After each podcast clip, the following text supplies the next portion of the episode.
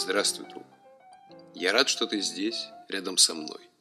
Для меня это очень важно. Никто. Нам с рождения дан внутренний голос, который впоследствии с возрастом заглушается родителями, социумом, огромными обязательствами, многочисленной информацией, а также логическими и рациональными поступками. Я сейчас слышу, как он радуется тому, что у него появилась возможность говорить и быть услышанным. Я есть. Помнишь, как в детстве хотелось взять палку и драться с крапивой, как будто ты рыцарь?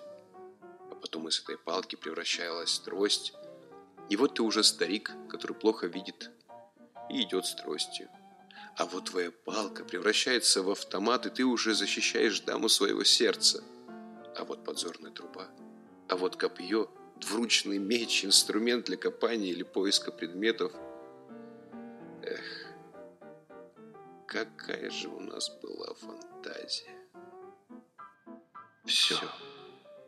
А сейчас что для тебя палка?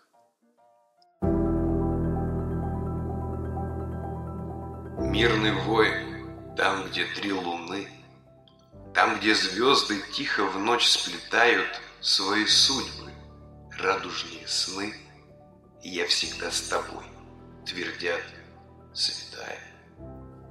Люди склонны к слухам и твердят Все подряд. Молчать – искусство для героев. Мирный воин, пусть в июне народят почки листьев и цветов. И будь спокоен. Там, где каждое из солнца встает в рассвет, нежно, ласково сгоняя наши тени, я всегда с тобой. И мой совет, и мои видения, и растения, и мой трепет навсегда с тобой. Весь мой мир, сияющий и дерзкий, мирный воин, ты закончил бой, победив свой стыд и неизвестность. И любовь шуршит в твоих песках, и горячими ветрами над Тибетом продувает радостью мой страх. И я смеюсь, и сердцем движусь в лето. Марина Кацуба. Увидимся.